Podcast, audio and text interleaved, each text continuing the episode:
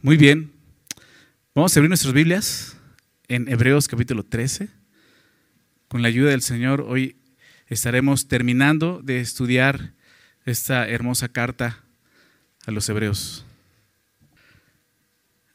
Hebreos 13, verso 15, nos quedamos la semana pasada ahí. Continuando el versículo 15. Hasta el final. Son, son este 11 versículos, hasta el 25. Así que quisiera comenzar leyéndolo. Vamos a, leer todo el pasaje y después de eso oramos para dar inicio. ¿Les parece? Dice así. Así que ofrezcamos siempre a Dios por medio de Él sacrificio de alabanza, es decir, fruto de labios que confiesan su nombre. Y de hacer bien y de la ayuda mutua no os olvidéis, porque de tales sacrificios se agrada a Dios. Obedeced a vuestros pastores y sujetaos a ellos, porque ellos velan por vuestras almas como quienes han de dar cuenta, para que lo hagan con alegría y no quejándose, porque esto no os es provechoso. Orad por nosotros, pues confiamos en que tenemos buena conciencia, deseando conducirnos bien en todo. Y más os ruego que lo hagáis así, para que yo os sea restituido más pronto. Y el Dios de paz, que resucitó de los muertos a nuestro Señor Jesucristo, el gran pastor de las ovejas, por la sangre del pacto eterno, os haga aptos en toda obra buena, para que hagáis su voluntad, haciendo Él en vosotros lo que es agradable delante de Él por Jesucristo, al cual sea la gloria por los siglos de los siglos. Amén. Os ruego, hermanos, que soportéis la palabra de exhortación, pues os he escrito brevemente. Sabed que esta, perdón, sabed, sabed que está en libertad nuestro hermano Timoteo, con el cual, si viniere pronto, iré a verlos. Saludad a todos vuestros pastores y a todos los santos. Los de Italia os saludan. La gracia sea con todos vosotros. Amén. Señor, agradecemos esta mañana que tú nos permites reunirnos en tu nombre, Señor. Así es como venimos hoy, Señor. Y sabemos que donde están dos o tres reunidos en tu nombre, ahí estás tú. Y aquí estás tú con nosotros, Señor. Qué increíble saber eso. Gracias, Señor. Permítenos ver tu presencia esta mañana con nosotros, Señor. Y sobre todo a través de tu palabra, hablándonos y dirigiéndonos. Rogamos y te pedimos que sea tu Santo Espíritu, Señor, enseñando las verdades que están escritas aquí, Señor, y las cosas que tú quieres enseñarnos hoy para tu gloria. En el nombre de Jesús. Amén. Así que comienza el verso 15 y es, está llegando a una conclusión, ¿no? Siempre que aparece una así que es eso, ¿no? Está llegando a una conclusión. ¿Y, de, de, dónde viene esto? Pues lo último que habló no, ya es la parte final de la carta, podemos pensar que podría ser hasta la última conclusión, pero no, realmente todo el capítulo 13 es como la conclusión, porque si tú recuerdas cuando empezamos a estudiar el capítulo 13 hablamos que es nuestra respuesta todo lo que hemos visto, ¿verdad? ¿Cómo vamos a responder al entender quién es Jesús y lo ha hecho por nosotros? Entonces, esta parte nos está hablando del contexto inmediato, que es verso 10 al 14. Déjame leerlo, recordar lo que vimos. Dice, dijo esto el escritor de Hebreos, tenemos un altar, ¿recuerdas? Porque probablemente muchos de los judíos que no habían creído en Jesús, que estaban persiguiendo a los que habían creído en Jesús, a los que se les escribe esta carta, pues una de sus, de sus reproches era este, ¿no? Ustedes ni siquiera tienen un altar. No tenemos un altar, pero ustedes no tienen altar. Pero aquí dice, tenemos un altar. Claro que tenemos un altar. Tenemos un altar del cual no tiene derecho de comer los que sirven al tabernáculo. Los sacerdotes levíticos que están en el tabernáculo no pueden comer de ese altar porque no han participado de él a través de Cristo. Es lo que veíamos. Porque los cuerpos de aquellos animales cuya sangre a causa del pecado es introducida en el santuario por el sumo sacerdote son quemados fuera del campamento, por lo cual también Jesús era eh, eh, por lo cual también Jesús para santificar al pueblo mediante su propia sangre padeció fuera de la puerta. Salgamos pues a, a él fuera del campamento llevando su vituperio, porque no tenemos aquí ciudad permanente, sino que buscamos la porvenir. Entonces, ¿de qué nos está hablando? Así que, ¿no? O sea, ¿cuál es la conclusión? Pues ya que tenemos, ya que tenemos un altar, ¿se dan cuenta? Ya que tenemos un gran sumo sacerdote que se sacrificó por nosotros, ya que tenemos esa ofrenda y sobre todo ya que tenemos una ciudad, que estamos buscando una ciudad que no está aquí, entonces ofrezcamos siempre a Dios por medio de él sacrificio de alabanza. Eso es lo que nos está diciendo, ¿se dan cuenta? Es la conclusión. O sea, dice, ofrezcamos siempre a Dios. No, o sea, queremos, vamos a ver de qué está hablando, porque es importante, es nuestra respuesta, ¿ok? Y, dice cómo tenemos que ahora presentarnos delante de Dios. Sí hay algo que ofrecer, ¿verdad? Porque dices, no, es que usted no tiene altar. Claro que tenemos un altar. Y un altar es para ofrecer algo, para hacer un sacrificio. Entonces dice, ofrezcamos siempre a Dios. Y lo primero que nos dice es esto, nuestro sacrificio debe ser continuo. ¿Ok? ¿Sí te das cuenta de la palabra siempre? Siempre, ¿verdad? En todo momento. O sea, ya no hay una fiesta a la cual tenemos que ir cada año a, presentar una ofrenda por el pecado. ¿no? Ya no hay una fiesta que tenemos que ir cada año a dar gracias por las primicias. O sea, es siempre, siempre, siempre. Es un estilo de vida, ¿verdad? En la cual estamos alabando a Dios, sirviendo a Dios, orando a Dios, ¿verdad? Entonces nuestro sacrificio debe ser continuo. Pero dice algo más, ofrezcamos siempre a Dios por medio de Él. ¿A quién se refiere? A Jesucristo. Porque Él es el medio por el cual nos podemos acercar ahora a Dios como gran sumo sacerdote. ¿Recuerdas Hebreos 4? Acerquémonos pues con confianza al trono de la gracia. ¿Recuerdas eso? Y exactamente esto. Por medio de Él. Ya no es por medio de nuestros méritos. Ya no es por medio de, de nuestras obras. Que era lo que ellos estaban regresando. Buscando regresar al judaísmo. ¿Recuerdas el contexto? Entonces, ofrezcamos siempre a Dios por medio de Él. No hay otra manera en que tú puedas presentarte delante de Dios si no es por medio de Jesucristo. Por eso dice, esos, esos sacerdotes, los que sirven en el tabernáculo, no pueden participar de nuestro altar. ¿Por qué? Porque la única manera en que puedan acercarse ya no es por medio de, de su sacerdocio, sino por medio del sacerdocio de otro, por medio de Cristo. ¿Okay? Eso lo estuvimos estudiando en la carta a los hebreos. Entonces es lógico que diga esto, por medio de Él. No olvidemos eso. Pero ¿qué tenemos que ofrecer? Sacrificio de alabanza. ¿Se dan cuenta? Ya no, es, ya no son esos sacrificios sangrientos de animales del antiguo pacto, ahora son sacrificios espirituales. Porque ese altar la semana pasada veíamos que era un altar espiritual? No es un altar material, físico, ya no es un altar así. ¿Recuerdas que veíamos eso? Ya no es un lugar donde tenemos que ir. Esto no es un altar. Algunos ven como que en la iglesia ese es el altar donde está el pastor. No, ese no es el altar. Veíamos que nuestro altar, ¿cuál es? ¿Recuerdas? ¿Dónde se llevó a cabo el sacrificio perfecto por nosotros, por nuestro pecado? La cruz. Ese es el altar. No quiere decir que ahora tú, y yo tenemos que ir allá al Gólgota, ¿no? A, a rendir un sacrificio. No. ¿Por qué? Porque Jesús le dijo a la mujer samaritana, cuando ella le preguntó, a ver, nuestros padres dicen que tenemos que adorar en este lugar y ustedes dicen que tienen que adorar en ese lugar los judíos. Jesús le dice, mujer, la hora viene y ya es cuando los verdaderos adoradores adorarán al Padre, ¿cómo? ¿Recuerdas? En espíritu y en verdad. Ya no es un lugar físico, es en espíritu y en verdad. Y tales adoradores son los que busca el Padre que le adoren en espíritu y en verdad. Jesús vino a cambiar todo eso con el nuevo pacto. ¿Recuerdas eso? Una adoración espiritual. Pero espiritual, obviamente hay un altar que no se ve, pero los sacrificios que hacemos sí se ven. ¿Ok? No digas, bueno, es que mi sacrificio es espiritual, si tú no lo ves, no me importa. No, sí es, es espiritual, pero es algo que se ve y se nota. ¿Ok? Entonces dice sacrificio de alabanza, ¿no? Eh, los antiguos sacrificios, como te decía, ya no tienen significado. ¿Por qué? Porque su propósito ha sido superado por el más grande y perfecto sacrificio, el sacrificio de Cristo. El sacrificio que presentamos ya no es sacrificio por expiación por el pecado, porque ese ya se hizo una vez y para siempre, ¿recuerdas? El sacrificio de Jesús. Entonces, ¿qué estamos presentando? Pues aquí lo dice, sacrificio de alabanza. ¿Por qué? Porque el estar conscientes del, del valor del sacrificio de Cristo y de lo que dicho sacrificio ha logrado, que es salvación, nuestra salvación, entonces nuestra respuesta como creyentes es alabanza. Alabanza. La palabra alabanza habla de, un reconocimiento. Reconocer quién es Dios, lo que hecho por nosotros. Eso es alabar a Dios. Fíjate lo que dice, porque, ok, ¿qué piensas cuando escuchas la palabra alabanza?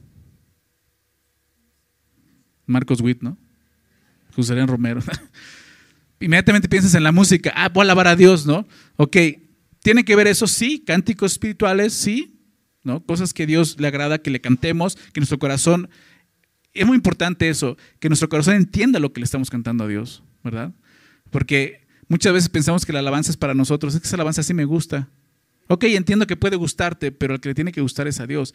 Y es que tú le cantes con tu corazón es alabanza. Por lo tanto, es importante entender lo que estamos cantando, porque hay muchas, entre comillas, alabanzas cristianas que no tienen nada de cristianas. Y tienes que meditar, oye, esto no suena nada bíblico, esto no está cantando a Dios. ¿ok? Es importante eso, ¿qué le estoy cantando a Dios? ¿Qué está saliendo de mi corazón como una alabanza a Dios, reconociendo su nombre? Eso realmente es alabanza. Por eso dice, es decir, o sea, ¿cuál es este sacrificio de alabanza? va a dejarlo más claro. Es decir, fruto de labios ¿qué hacen? Que confiesan su nombre. Claro, cuando tú estás cantando a Dios en muchas alabanzas, estás confesando el nombre de Jesús. Estás declarando quién es Él, tu Salvador, tu Señor, ¿verdad? Pero más que eso es confesar en cualquier lugar quién es Jesús. Confesar que Él es tu Señor, que Él es tu Salvador. No avergonzarte. En cualquier lugar ir y decir, yo soy cristiano, tengo un Señor, tengo un Salvador, es Jesucristo. ¿Se dan cuenta de eso? Evangelizar es, es, es eso, confesar. Fruto de labios que confiesan su nombre. Porque esa, esa es la idea. Jesús nos, nos ha dado todos los recursos, principalmente la salvación, pero también su Espíritu Santo, su palabra, ¿verdad? Y su Espíritu Santo sobre todo, ¿para qué? Para que cumplamos una tarea. Y recibiréis poder cuando haya venido sobre, sobre ustedes el Espíritu Santo, ¿recuerdas? Hechos 1.8. Y me seréis, ¿qué cosa?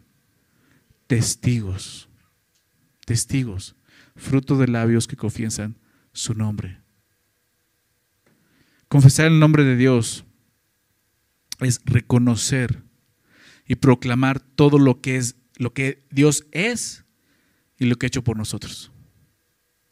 Y si tú estás aquí y tú realmente has entendido el Evangelio y has creído en Jesucristo para salvación, tienes algo que confesar. ¿Estás de acuerdo?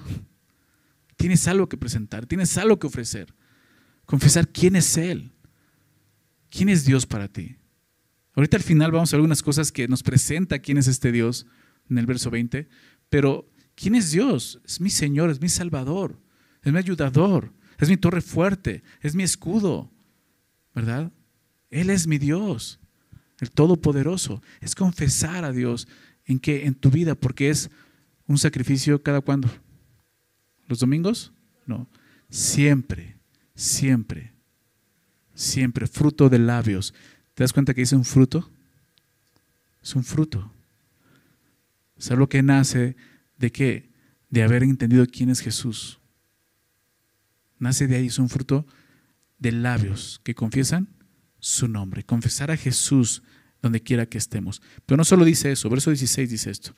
Y de hacer bien y de la ayuda mutua, no os olvidéis, porque de tales sacrificios se agrada, se agrada a Dios. ¿Ven?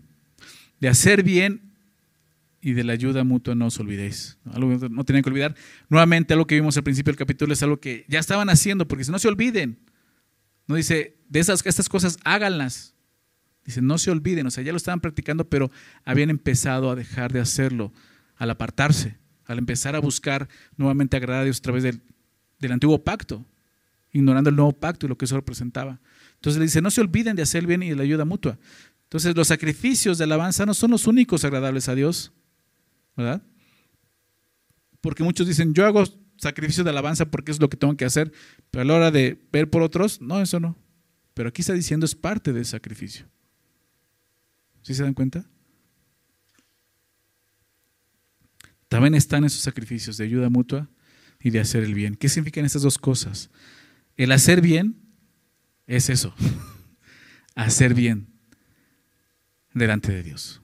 Hacer el bien hacer lo correcto, hacer lo justo delante de Dios. Buscando agradar a quién? ¿A los hombres? No, dice que esto agrada a Dios. Entonces, hacer el bien implica eso.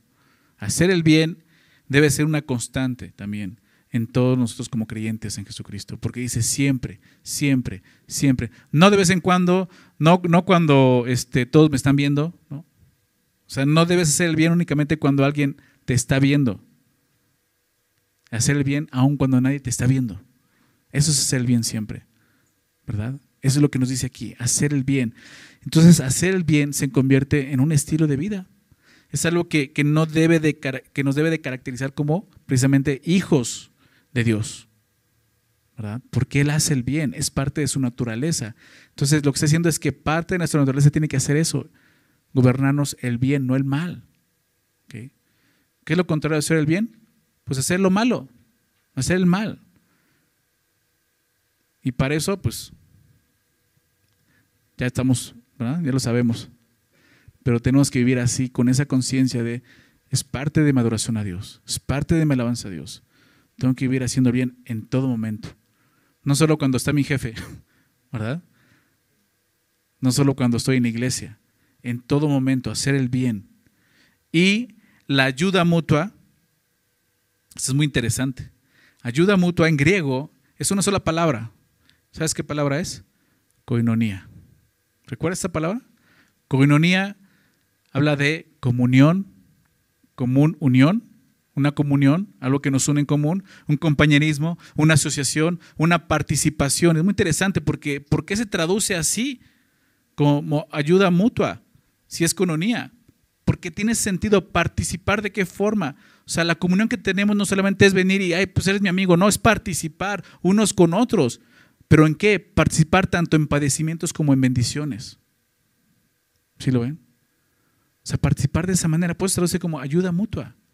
Es un sacrificio. Y eso es lo que somos como, como iglesia de Cristo. Somos un cuerpo, una unidad, ¿te das cuenta? Es lo que debe de caracterizarnos. No somos un club social. Somos los redimidos. Aquellos que, que han sido rescatados por la sangre del Cordero. Y eso implica mucho, somos un cuerpo, hay una unidad entre nosotros y tenemos que vernos como, como eso, como una coinonía. Tenemos algo en común, ¿verdad? Algo en común y es Cristo, pero eso implica algo, participar unos con otros, ¿verdad? Como enseña Pablo en 1 Corintios 12, ¿no? Cuando el cuerpo se duele, todos los demás miembros se duelen. Cuando un miembro se duele, todo el cuerpo se duele, ¿verdad? Cuando un miembro recibe honra, todos los demás se gozan con él. Esa es la idea, participar unos con otros, tanto en las bendiciones como en las pruebas, en los padecimientos. Ellos habían dejado de practicar esto, la comunión, la coinonía. ¿Recuerdas en el capítulo 10 que, dice eso?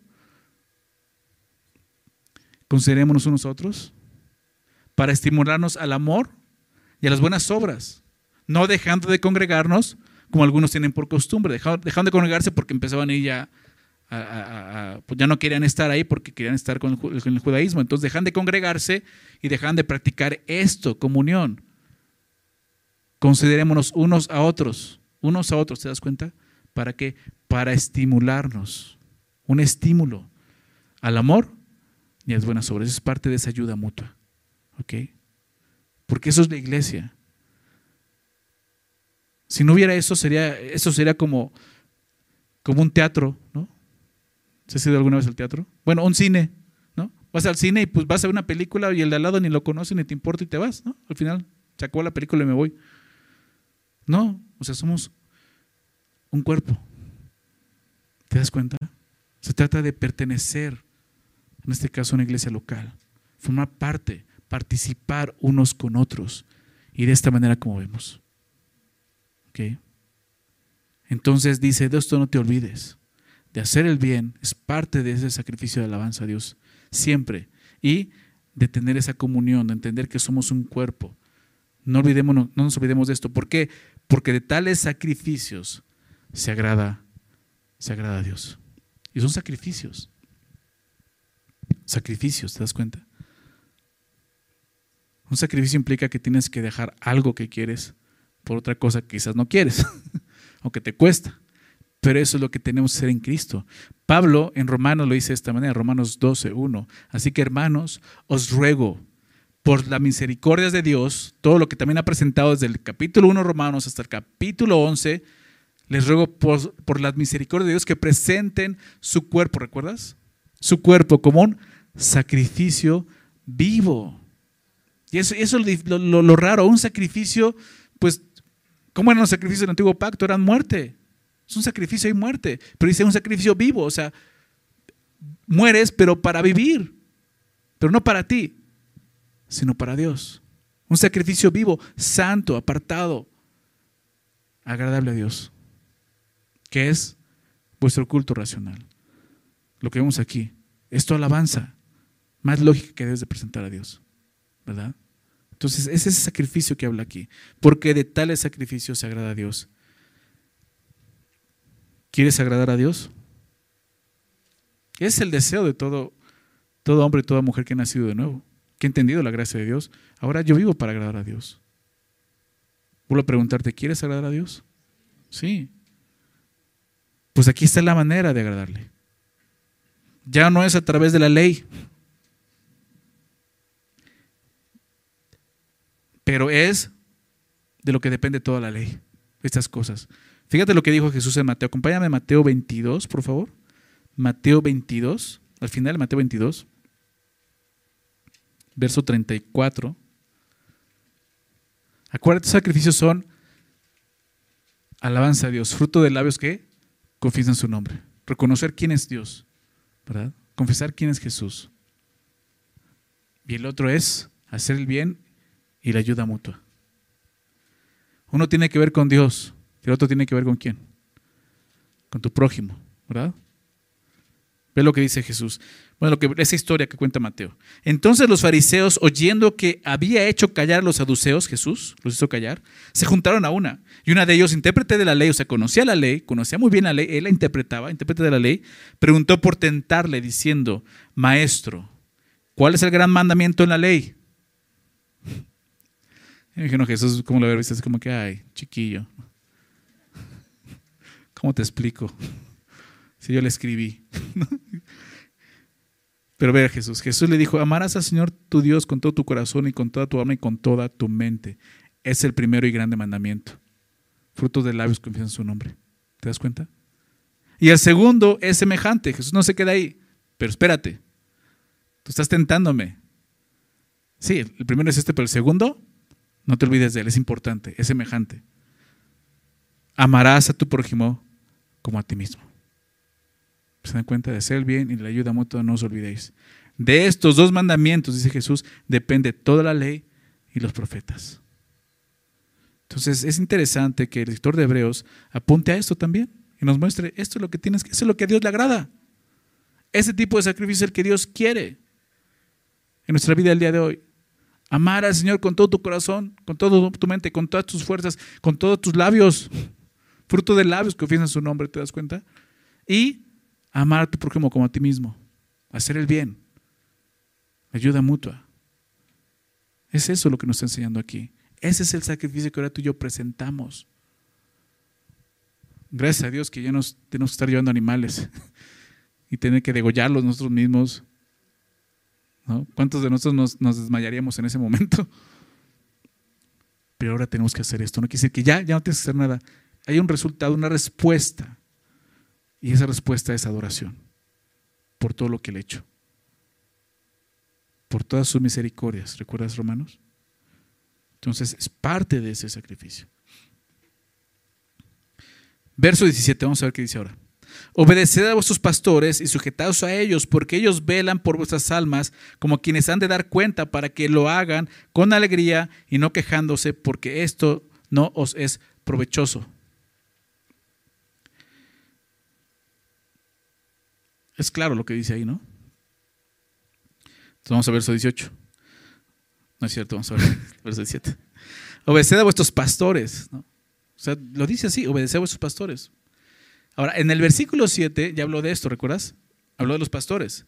Pero se refiere a los pastores que ya no estaban con ellos, déjame recordarlo. Acordad vuestros pastores que os hablaron la palabra de Dios, considera cuál ha sido el resultado de su conducta, imitad su fe. Lo vimos la semana pasada. Se refiere a aquellos que ya no estaban posiblemente aquellos que ya habían muerto en Cristo. Pero aquí dice, obedezcan a sus pastores. O sea, aquí está hablando de los que sí están. ¿no? Y dice, obedézcanlos. Los que ya no están, imiten su fe. Pero los que están, sean obedientes a ellos. es muy interesante, muy interesante, porque es cierto, ciertamente estos versículos, o este versículo, se ha usado de una manera muy sucia en la iglesia se ha usado de una manera muy, muy, muy abusiva.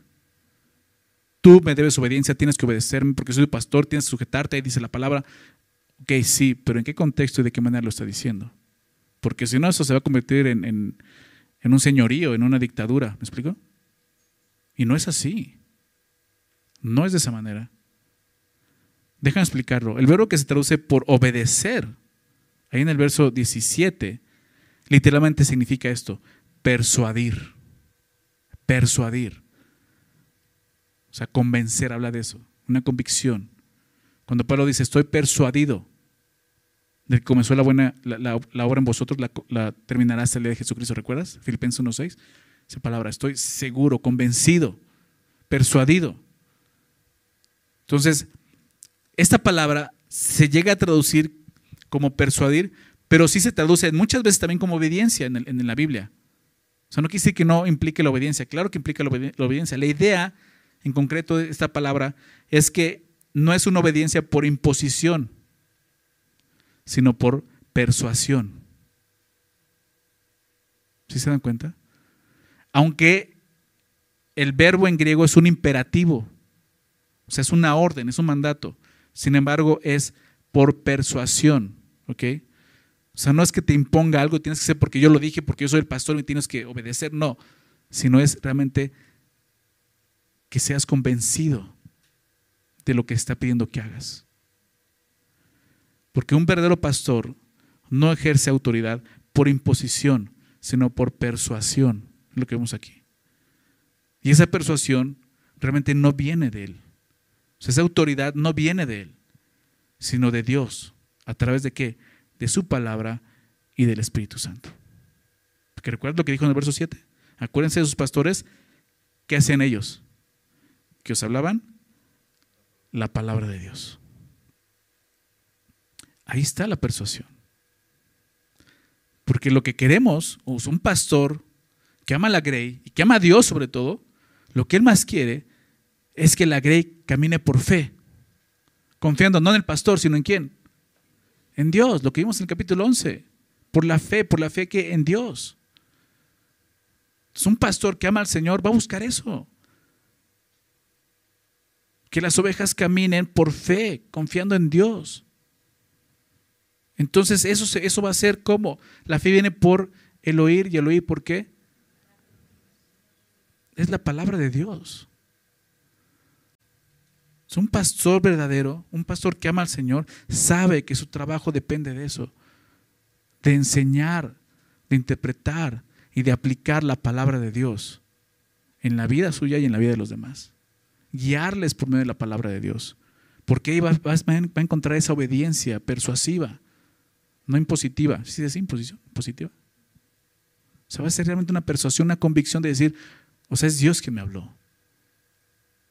¿Sí me explico? Esos pastores que quieren imponerse simplemente porque yo lo digo y porque soy el pastor y tienes que obedecerme y porque me debes obediencia, porque dice la Biblia eso. O sea, no es, no es eso. Y lo mejor que puedes hacer es despedirte de ese lugar, sinceramente. Esa persona quiere gobernarte y Jesús habla mucho de eso. Con ustedes no será así. Ustedes saben que los gobernantes de este mundo se enseñorean de las naciones, pero con ustedes no será así. ¿Recuerdan? Y él mismo no lo hizo así. Él no vino a imponer, imponer su evangelio. ¿Verdad? Él no vino a imponer la salvación. Él vino a ofrecerle, decir, ahí está. Tú decides. Al final es así. Es una obediencia por persuasión. Entonces, obedecer, o más bien obedece al pastor, implica eso, ¿no? Obedece. Obedece al pastor que, que te habla y exhorta con la palabra de Dios. Digamos lo que es lo que está diciendo aquí. Obedece a aquel que realmente está usando la palabra de Dios para guiarte y dirigirte. Obedécelo. Aquel que busca persuadirte para que agrades y honres a Dios. A Él tienes que obedecer. Y como te decía, no es una opción.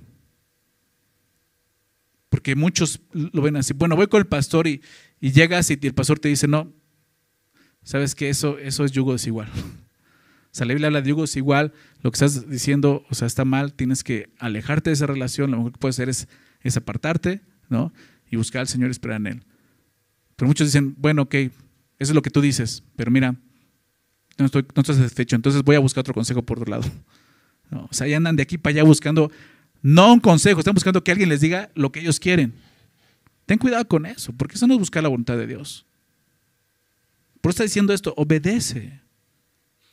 Obedece confiando en esto.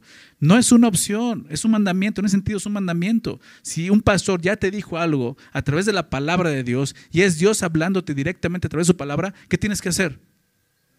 Es el mandamiento, obedécelo.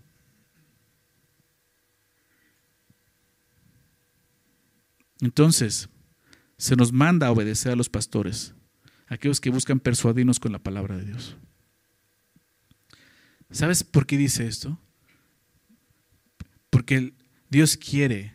O sea, esto, esto, ¿estás de acuerdo que esto es inspirado por Dios? O sea, esto Dios nos lo está diciendo a nosotros. ¿Por qué? Porque Él quiere que le agrademos. Quiere que le honremos. Quiere que vivamos para Él. necesitamos ese consejo y ser obedientes. Yo, yo tengo un pastor. Aunque yo estoy pastoreando esta iglesia, yo tengo un pastor también, porque lo necesito. Y para mí mi pastor es así. O sea, yo sé que cuando he llegado a necesitar consejo, a buscarlo, y aún cuando he necesitado exhortación y me lo ha dicho, yo sé que es Dios hablándome.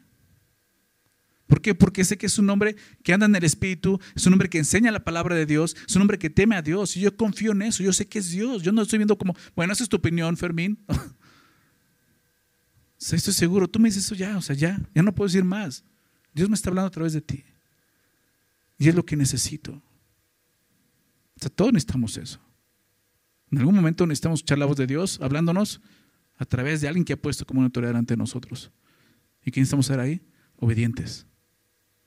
Obedientes. Es lo mejor. Yo lo he entendido así. Eso, ¿por, qué lo acepto? Porque sé que eso es lo mejor para mi vida. Porque hace años le entregué mi vida a Cristo, entendiendo que era lo mejor para mí. Seguirlo. ¿De qué manera? Negándome, tomando mi cruz cada día. Eso es lo que busco hacer cada día. Eso es lo que implica esto, obedece. Y luego dice eso, y sujetaos a ellos. Este verbo es la única vez que aparece en el Nuevo Testamento y sugiere eso, una subordinación o sujeción. Esto equivale a ceder algo. Es el sentido de, este verbo, que es diferente a los que se muchas veces como sujeción, pero quiere decir cede en algo, o sea, cede. O sea, obedecelos como, o sea, eso que te cuesta trabajo que no quieres soltar, o sea, tu obediencia, cédela, entrégala, sujétate. Ese sentido de la palabra implica aceptar las instrucciones recibidas. En este caso, ceder ante el consejo o la instrucción pastoral basada en la palabra de Dios. Sujétate a eso, sujétate. Entonces, cuando el consejo realmente es bíblico, ¿qué tienes que hacer?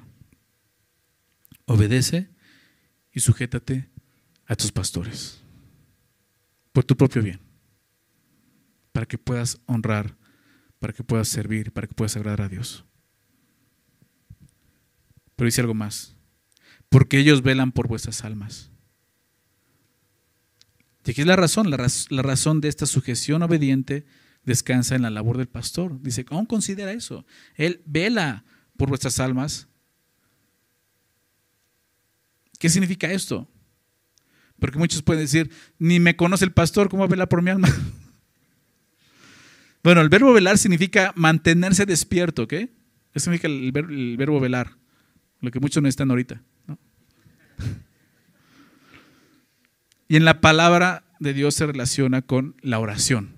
Velad de orar. ¿Recuerdas Jesús lo dijo a sus discípulos? Velad de orar. ¿Por qué? Porque el espíritu está dispuesto, pero la carne es débil. Necesitamos estar velando y orando. O sea, velar, velar.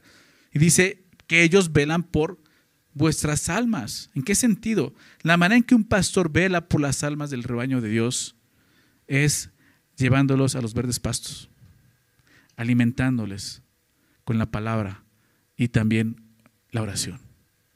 Esa es la principal labor de un pastor. La labor de un pastor no es estar cuidando niños, ¿no? O sea, como nana, ¿no? Es que el pastor no me viene a ver, es que el pastor no esto, o sea, no, el pastor cumple su labor como alimentando y orando por la grey. Esa es la manera, bíblicamente, que tiene que ser el pastor. Hay muchas cosas más que hacer el pastor, definitivamente pero es llevar la palabra. No solamente es pararte en un púlpito y enseñar la Biblia, es aconsejar con la palabra, es discipular con la palabra. Eso es lo que, lo que un pastor tiene que hacer, enfocado en eso. Hay pastores que se la, se la, viven de casa en casa porque eh, pues de esa manera muestro que estoy velando por ellos, y voy, lloro por ellos en su casa y voy así. Y para empezar, ni, ni pelan a su familia. ¿no? Y están fallando su primer ministerio, que es su familia. Y luego andan de casa en casa y a qué horas estudian. ¿Cómo se van a preocupar por la palabra? Esa no es la labor de un pastor. La labor de un pastor es estar alimentando a la grey con la palabra de Dios. En cada consejo, en cada plática, en cada pregunta, en cada duda, en cada enseñanza, en cada púlpito, en cada discipulado. Y la oración. Y la oración, tenemos reuniones de oración, buscamos suplir eso, orar unos por otros, pero también orar, yo, yo oro por ustedes. al final de la reunión tenemos aquí un tiempo de oración, una fila de oración, esa oración pasa, voy a orar por ti. Pero también hay un tiempo de consejería donde necesitas algo más que va, o sea, una consejería me lleva una hora, así, por, por muy breve que pueda ser, 45 minutos. Pero he tenido consejerías de dos horas y media, tres horas. Imagínate que vengas aquí al final de la reunión y quieres una consejería, pues no se puede. No solo porque hay otros que también necesitan oración, sino porque ya va a empezar la siguiente. y no solo eso, estoy cansado, sí me canso. ¿Ok? Entonces, es oración, es orar. Pero un tiempo de consejería donde tú puedes hablar y solicitar una cita por medio de la oficina, es un tiempo para si tienes un problema, yo pueda exhortarte, animarte con la palabra de Dios, dirigirte con la palabra de Dios, pero también voy a orar por ti. Es ese momento. Hay momentos para todo. Entonces, no confundamos esto. Esa es la labor del pastor, por eso dice como que quien, porque ellos velan por vuestras almas y es de esta manera en la que un pastor puede cumplir el día de hoy esa labor. Y claro que también oro por la iglesia. Busco ese tiempo de, orar por ustedes, de orar por todo lo que Dios quiere hacer en su iglesia. Pero ve lo que dice ahora. Como quienes han de dar cuenta. Como quienes han de dar cuenta. Entonces, dice, porque ellos velan por vuestras almas como quienes han de dar cuenta. Como pastor, yo sé esto. Yo voy a dar cuenta de mi labor delante de Dios un día. ¿Y de qué manera? Prácticamente es esto, si les he dado el consejo de Dios o no. Pablo le dijo así en Hechos 20, a los pastores en Éfeso les dijo, les he dado todo el consejo de Dios. Estoy, estoy, dice, estoy libre de la sangre de ustedes. ¿Por qué? Porque no me he rehusado a darles todo el consejo de Dios. O sea, voy a dar cuentas a Dios y voy a decir, Señor, yo di todo lo que, lo que tenía que dar. Y eso es lo que yo sé que de hoy. Yo, yo, yo no me atrevería a empezar a dar otra cosa. Humanismo, otra cosa del mundo. ¿Por qué? Porque sé que eso es lo que Dios me ha llamado. Y de eso voy a dar cuentas. Esto es lo que me lleva a ser fiel en presentar todo el consejo de Dios, porque al final yo daré cuentas a Dios. Si lo que les di realmente fue un consejo de Dios o fue un consejo de hombre. Pero cada uno de nosotros también dará cuentas si nos sujetamos en obediencia y sujeción al consejo de Dios dado por nuestros pastores. Al final dice, para que lo hagan con alegría y no quejándose. Dices, ¿en serio? ¿Los pastores se quejan? No. Sí. Dice, para que lo hagan con alegría y no quejándose. O sea, dice, obedece, sujétate al consejo bíblico de tu pastor. ¿Para qué? Para que su labor, que es velar por las almas, sea más placentero, más, más fácil. Ahora sí que ayúdenme, ¿no? Háganmelo más fácil, por favor. El apóstol Juan escribe en tercera de Juan, su tercera carta, capítulo 1, bueno, es un capítulo, verso 4, dice, no tengo yo mayor gozo que este Dice, para que se alegre, ¿no? Para que le hagan con alegría. El oír que mis hijos andan en la verdad. O sea, obedeciendo. Es lo que está haciendo aquí. Obedece, sujétate. ¿Para qué? Pues para que tu pastor lo haga con alegría, su trabajo lo haga con alegría y no, no quejándose.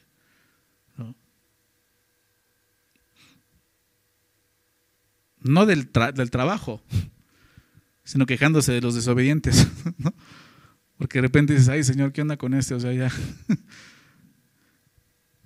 Porque una oveja rebelde hace que el trabajo del pastor no sea un placer, sino una carga. Es lo que nos muestra aquí. Entonces, sé obediente. La obediencia y la sujeción producen, como vemos aquí, ánimo. aliento en la labor pastoral. Como dice Juan, no tengo mayor gozo que este. Entonces, la obediencia y la sujeción producen ánimo, aliento, pero también viceversa, ¿no? La desobediencia y la rebeldía producen desaliento y quejas. Entonces, hagámoslo correctamente. ¿Por qué? Dice, dice, porque esto no os es provechoso. O sea, que nos estemos quejando. Que es desobediencia. La desobediencia y la falta de sujeción, junto con las quejas de un líder, no es provechoso para el cuerpo de Cristo. Al contrario, esas actitudes pueden destruir la obra de Dios en su cuerpo.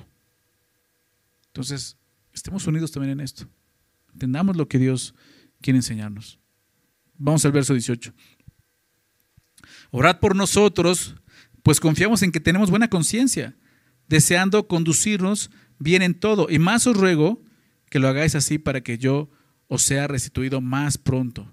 Entonces, él dice aquí, ya se incluye el escritor, ora, oren por nosotros, ¿no? Y con mucha humildad, es, el escritor se identifica con los dirigentes de la iglesia y, lo que pide es, oren por mí, oren por nosotros, necesitamos que oren por nosotros. ¿Sabes que eso es importante? Que oremos por nuestros pastores. Nosotros queremos, el verso 17, que velen por nuestras almas, que oren por nosotros. ¿Y tú oras por ellos? Se piensa en eso. Es importante. Yo conozco a muchos de ustedes que, sé que oran por mí, por mi familia, y siempre les doy gracias por eso y les digo, gracias, no sabes cuánto me ayuda eso. Yo también necesito eso, soy un hombre. Un hombre necesitado de la gracia de Dios. Necesito sus oraciones. Él dice, oren por nosotros no solo debemos de obedecer y sujetarnos a nuestros líderes, también debemos de orar por ellos, así como ellos velan por nosotros, también nosotros debemos de orar por ellos, es lo que dice. Pero lo que dice esto, pues confiamos en que tenemos buena conciencia, deseando conducirnos bien en todo. ¿Qué está diciendo aquí? Pues que la petición de, de oración tiene que ver con esto, que él siga teniendo esa buena conciencia y siga conduciéndose bien en todo. Qué buena oración para un líder. Si quieres orar por mí, por esto. Que Dios siempre me dé una buena conciencia, que pueda conducirme bien en todo lo que me han llamado. Y dice el verso 19, y más os ruego que lo hagáis así para que yo os sea restituido más pronto. ¿Qué dice este versículo?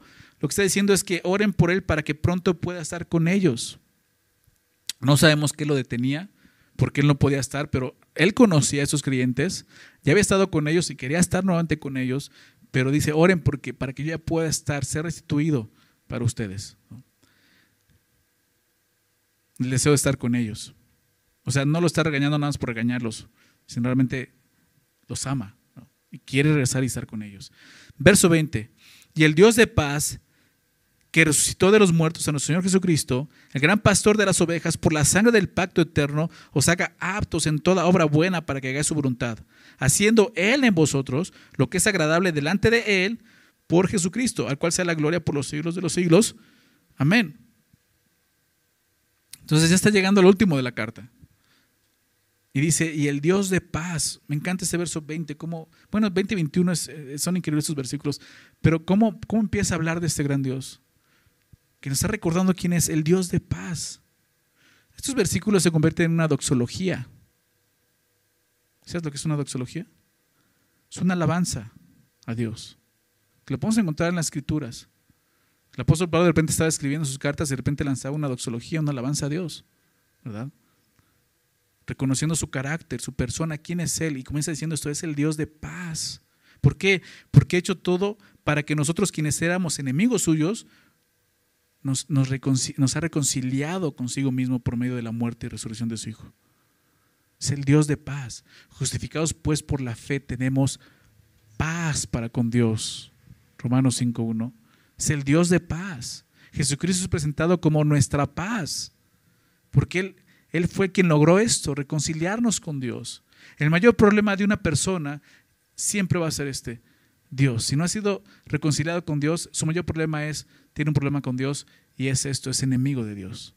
Necesita ser reconciliado por Dios. ¿A través de qué? A través de la paz que Él ha traído en Jesucristo. Por eso dice, que resucitó de los muertos a nuestro Señor Jesucristo. Es muy interesante porque esa es la única vez en la carta de los hebreos que se menciona la resurrección de Jesús. Tú sabes que Pablo no perdió la oportunidad de hablar de la resurrección de Jesús. Lo mencionaba, en el Evangelio lo mencionaba. Fue sepultado, murió, pero resucitó al tercer día. Porque era muy importante, y es importante, y no quiere decir que le esté haciendo un lado, aquí lo está presentando. ¿verdad? Pero por eso podemos también interpretar o pensar que no fue Pablo quien escribió esta carta. ¿verdad? Pero el enfoque de la carta no era tanto hablar de la resurrección, sino hablar de su sacrificio, lo que logró a través de su sacrificio. Pero aquí lo presenta así, el Dios de paz que resucitó de los muertos a nuestro Señor Jesucristo. Y, y esto también es muy interesante porque, ¿qué es lo que está mostrándonos aquí acerca de Dios? Su poder. El poder, como el Dios de paz resucitó de los muertos a nuestro Señor Jesucristo. ¿Para qué? Para nuestro beneficio, para darnos vida eterna. Y si este es nuestro Dios de paz y es el, también es el Dios todopoderoso. Lo está exaltando de esta manera. Pero no se queda ahí. Y dice el gran pastor de las ovejas. El gran pastor de las ovejas. Me gusta que termine así porque él ha presentado a Jesús como el gran sumo sacerdote, ¿recuerdas? Pero él lo presenta así, el gran pastor de las ovejas. Jesús mismo dijo, yo soy el buen pastor, ¿verdad? recordándonos ese hermoso salmo, Salmo 23, ¿verdad? El Señor es mi pastor, nada me faltará, ¿verdad? Y aquí es presentado, es el gran pastor. ¿Por qué? Porque no, no está dejando a un lado que hay pastores, ¿te das cuenta? Como había sumos sacerdotes, él es el gran. Dice, pues él es el gran pastor de las ovejas. Y recordemos eso, se trata de él. La labor de un pastor es guiarlos al buen pastor que conozca al gran pastor de las ovejas. Eso es lo que tenemos que hacer. ¿Por qué? Porque un pastor también es una oveja. Y no olvidamos eso. Dice, el gran pastor de las ovejas, por la sangre del pacto eterno, aquí va a mostrar algo, está presentando el Dios de paz, Cristo de Jesucristo eh, de los muertos, el gran pastor de las ovejas, por la sangre del pacto, por esto, y vuelve a recordarnos la obra que hizo Jesús por medio de su sangre, un pacto eterno, y es eterno, ¿por qué? Porque descansa en la obra consumada de Cristo.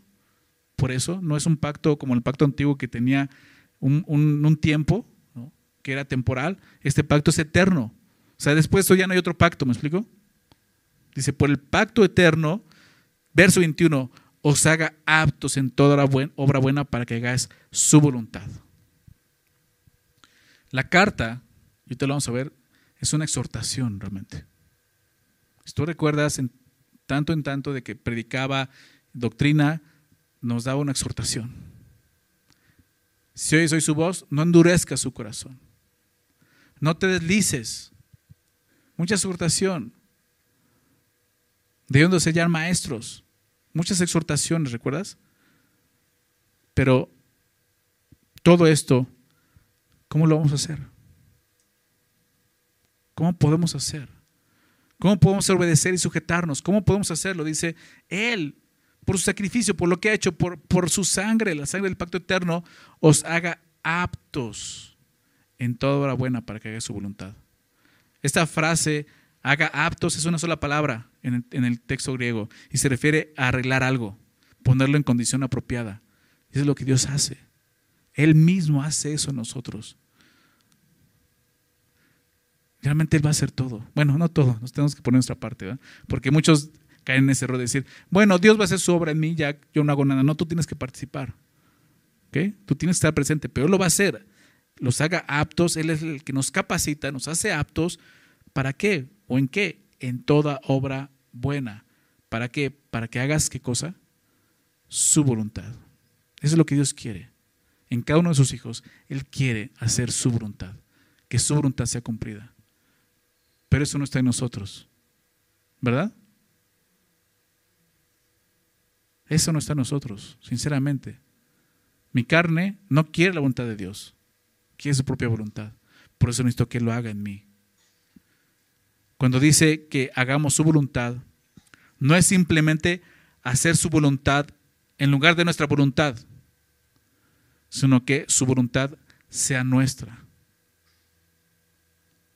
¿Se me explico? Que muchas veces pensamos en eso. Bueno, voy a dejar mi voluntad para hacer la voluntad de Dios. No. La idea es que su voluntad sea mi voluntad ya. Ya no hay otra voluntad más que la de Dios en mi vida.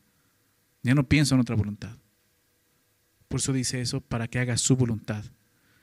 Definitivamente eso es algo que nosotros no podemos hacer por nosotros mismos. Por eso dice, haciendo Él en vosotros lo que es agradable delante de Él por Jesucristo. Él es, es Él en nosotros quien cumple su propósito para hacerles agradables. Qué increíble es eso, ¿no? O sea, ni siquiera tú puedes hacerlo en tus fuerzas. Ese pensamiento de, no, pues le estoy echando ganas, ¿no? Para, para ser mejor cristiano. Pues no, no es así. No es por tus fuerzas, no es por tu voluntad, es, es lo que Él va a hacer, es su voluntad. Haciendo Él, fíjate lo que dijo, os haga aptos, Él nos va a hacer aptos en toda obra buena para que haga su voluntad, haciendo Él en nosotros lo que es agradable delante de Él por Jesucristo. ¿Cuántas veces te has sentido incapaz o inútil? ¿Te ha pasado? Aún como cristiano dices, es que yo no doy una. o sea, por más que intento, o sea, no doy una. O sea, por más que quiero agradar a Dios, quiero honrar a Dios, no doy una. O sea, me quiero discipular dentro del discipulado y ya no voy. o sea, fui a una clase y ya no puedo asistir a otras porque ya se me cruzó esto, porque el otro, o sea, no doy una. Bueno, pues esa es la realidad, somos inútiles. ¿Verdad? En nuestras fuerzas o nuestro poder no podemos. Nunca podremos llevar a cabo la tarea que Dios nos ha encomendado como sus hijos. Necesitamos de Él mismo, que Él mismo nos capacite. Porque al final vamos a decir eso. Siervo inútil soy. Solo hice lo que tenía que hacer. ¿Recuerdas? Fíjate, esto, esto, está muy, muy relacionado con lo que Pablo enseña en Filipenses. Déjame leer esto en Filipenses 2. A lo mejor recuerda estos versículos. Filipenses 2. Verso 13 de Filipenses 2 dice, porque Dios es el que en vosotros, nuevamente eso, Dios es el que en ustedes, en vosotros, dice, produce así el querer, ¿como qué cosa? Como el hacer por su buena voluntad. ¿Te das cuenta que hay un paralelo? Él está diciendo, nos haga aptos haciendo Él en nosotros lo que es agradable delante de Él por Jesucristo, por medio de Jesucristo. Se lo está dejando muy claro, es Él el que pone el querer, pero también el hacer por su buena voluntad. Pero el verso 12 de Filipenses es importante. Por tanto, amados míos, como siempre habéis obedecido, no como en presencia solamente, obedecer en todo momento, sino mucho más ahora en mi ausencia, dice, ocupaos de vuestra salvación con temor y temblor. Y ocupaos no decir que la vas a perder, está hablando de que tú participes. ¿Por qué? Porque Dios está participando, Él lo va a hacer, pero tú tienes que estar dispuesto a que Él lo haga. ¿Cómo? Obedeciendo, este, obedeciendo y sujetándote a Dios. ¿Sí lo ves? Es esa parte. No cometas el error de, de, decir, bueno, pues yo estoy confiando en Dios y esperando a que Dios haga su obra. No, tú obedece lo que Dios está diciendo que hagas. Él lo va a hacer pero tú tienes que ser obediente. ¿Sí se dan cuenta? Así Él, él en vosotros lo que es agradable delante de Él por Jesucristo. Y te decía que eso es una doxología, ¿no? Y esta doxología se parece mucho a la del apóstol Pablo en Romanos 11. Romanos 11. Romanos 11 es donde termina toda la parte doctrinal del libro de Romanos. Muy importante, la justicia por medio de la fe. Y explica todo, todo aún qué pasa con los judíos. Romanos 11 acaba ahí. Después viene la parte práctica donde empieza con Romanos 12.1. Así que hermanos, os ruego por la misericordia de Dios. Pero termina exaltando a Dios. Termina reconociendo quién es Dios. déjame leer Romanos 11, al final Romanos 11.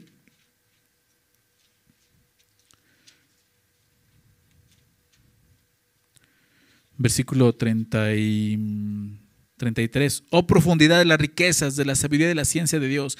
Cuán insondables son sus juicios e inescrutables sus caminos. Porque ¿quién entendió la mente del Señor? ¿O quién fue su consejero? ¿O quién le dio al primero para que le fuese recompensado? Entonces está alabando a Dios, está reconociendo, wow, qué grande es Dios. No le demos nada, es pura misericordia. ¿Quién es Él? Porque de Él, verso 36, y por Él, ¿te das cuenta? Y para Él son todas las cosas. A Él sea la gloria por los siglos Amén. ¿Y recuerda lo que dijo aquí? En Hebreos. Haciendo Él en vosotros lo que es agradable delante de Él, por Él. te das cuenta? Porque de Él, por Él y para Él son todas las cosas. Entonces así termina esta doxología en Hebreos, al cual sea la gloria por los siglos de los siglos. Amén. Y, parece que está terminando la carta, ¿no? Pero el escritor agrega algo más. ¿Por qué? Fíjate lo que dice el verso 22. Os ruego, hermanos, Hebreos 13, eh, 22, os ruego, hermanos, que soportéis la palabra de exhortación, pues os he escrito brevemente. Sabed que está en libertad nuestro hermano Timoteo, con el cual, si viniere pronto, irá a veros. Saludad a todos vuestros pastores y a todos los santos. Los de Italia os saludan. La gracia sea con todos vosotros. Amén. Al parecer como que agrega esto, porque lo dice ahí, ¿no? Es escrito brevemente, ¿no? Os ruego, hermanos, que os soportéis la palabra de exhortación. Y esta frase, palabra de exhortación, tiene sentido de un sermón. Realmente está diciendo, soporten el sermón, ¿no? O sea, realmente, en un principio lo dije, muchos ven que realmente la carta a los hebreos es un sermón. Es un sermón, tiene como un bosquejo. Y tiene todo un sermón. No podía predicarlo, pero lo escribió y se los mandó. Pero al final pone estas últimas direcciones o instrucciones ¿no? Saludos simplemente como si fuera una carta, porque se la está enviando como una carta. Es por eso que como que la exhortación terminó en el versículo 21, pero toda esta parte de la carta es como la, despedida, digámoslo así. Pero dice eso, ¿no? Os ruego que soporten la palabra de exhortación, porque toda la carta realmente es una palabra de exhortación para nosotros, ¿verdad?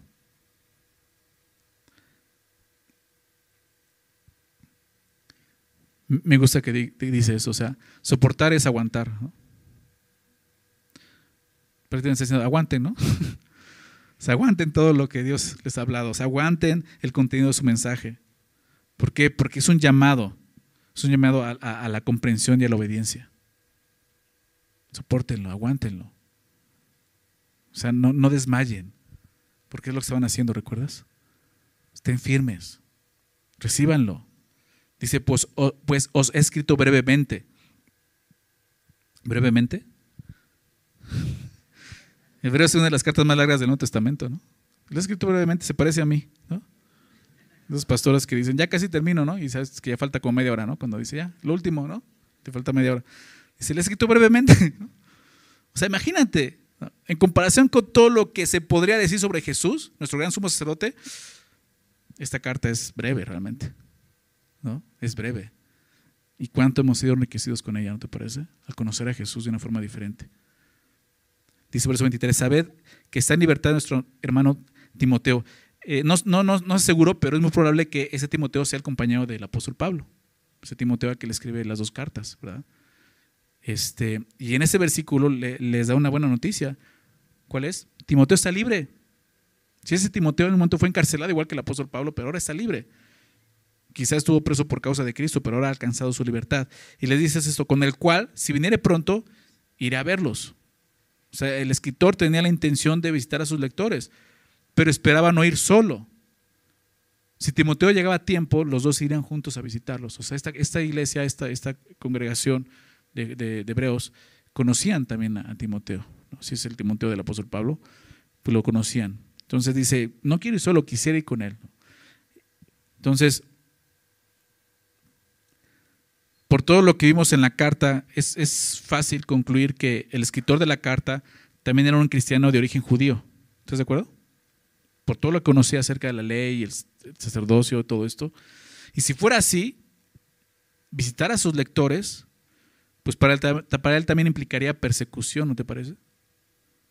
Pero eso no lo detendría para estar con los creyentes que sin duda amaba, mostrándoles eso, yo quiero estar con ustedes.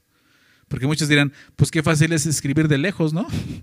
Aguanta, ¿no? Si tú no estás con nosotros. Entonces él dice, voy con ustedes y me voy a llevar a Timoteo. Pobre Timoteo va saliendo de la cárcel y les va a llevar otra vez a la persecución. Verso 24, saluda a todos vuestros pastores, saludad a todos vuestros pastores y a todos los santos. Los de Italia os saludan, son los saludos, ¿no? Y, dice eso, saluden a todos sus pastores. O sea, nuevamente, regresen a esa comunión. Regresen con sus pastores, salúdenmelos y a todos los demás, a todos los santos. Los de Italia os saludan, ¿no? No importa a qué iglesia pertenecieran, ellos debían recordar que tenían hermanos en Cristo de otras naciones, en este caso gentiles. Los de Italia os saludan, le está diciendo eso. No sabemos, muchos dicen, fue escrita en Italia, ¿por qué? Porque estás mandando saludos desde Italia. Pero no está diciendo, lo que está diciendo es que eh, creyentes italianos lo están saludando. Y puede haber italianos en otro lugar, ¿no? Pero seguramente pudo haber sido eso, que fue escrita desde Italia, ¿ok? Y termina diciendo esto, la gracia sea con todos vosotros. Amén. ¿Verdad? Como muchas veces terminaba en las cartas del apóstol Pablo, aún las de Pedro, porque creo que no hay mejor manera de terminar una carta que desear la gracia de Dios con todos. La persona y la obra de Jesucristo están representadas aquí por la gracia de Dios. nos recuerda eso. De eso se trata. De eso se trata precisamente esta carta, de la gracia de Dios. Vivir bajo el nuevo pacto, un pacto de gracia. Ya no es de obras, ¿verdad? Voy a citar al pastor David Gusick aquí. Él dice en su comentario, este es un final apropiado para un libro que documenta el pasar del antiguo pacto a la institución del nuevo pacto. La gracia sea con todos vosotros. Esa es una carta que habla sobre la gracia de Dios.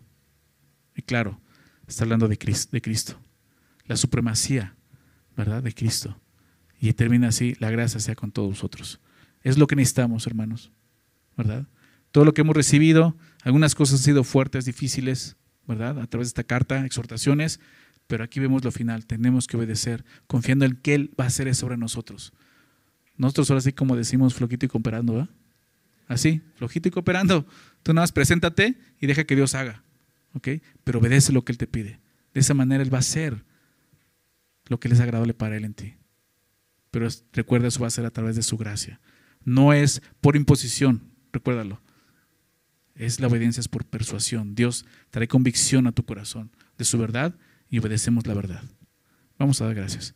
Señor, te damos gracias por tu palabra. Muchas gracias porque nos permites estudiar esta hermosa carta, Señor. Gracias, Padre, por todo lo que tú nos has enseñado y hablado a través de ella, Señor. Sigue tú edificando nuestras vidas en Cristo, Señor. Sigue tú mostrándonos tu verdad cada día. Queremos ofrecer siempre a ti, como llamamos, sacrificio de alabanza, Señor. Es decir, frutos de labios que confiesan tu nombre. Haciendo el bien, Señor, y no olvidándonos de la coinonía, de la comunión, de la ayuda mutua, Señor, entre nosotros. Siendo obedientes, Señor, y sujetándonos a nuestros pastores, confiando en que ellos, Señor, velan por nosotros a través de tu palabra, Señor. Ayúdanos a, a, que su trabajo pueda ser un poco más placentero para ellos, Señor. Ayúdanos a orar por ellos, Señor, así como ellos oran por nosotros. Está orando por nuestros pastores, Señor, que tanto lo necesitan, Señor. Confiando que tú, el gran pastor de las ovejas, has comenzado una obra que la vas a llevar a fin en cada uno de nosotros, Señor. Porque al final se trata de ti, Señor. Porque de ti, por ti y para ti son todas las cosas, Señor. Aún nuestra vida es así para ti, Señor. Gracias, Señor, por tu palabra. Ayúdanos a seguir caminando por gracia, por medio de la fe, Señor. Para que podamos exaltar tu nombre, Señor, y realmente podamos mostrar este, este sacrificio de alabanza, Señor. Que nuestra vida sea eso, Señor, un sacrificio de alabanza en donde quiera que estemos, Señor. Gracias, Padre, te damos por ese tiempo y por esta, esta hermosa carta, Señor. En el nombre de Jesús. Amén.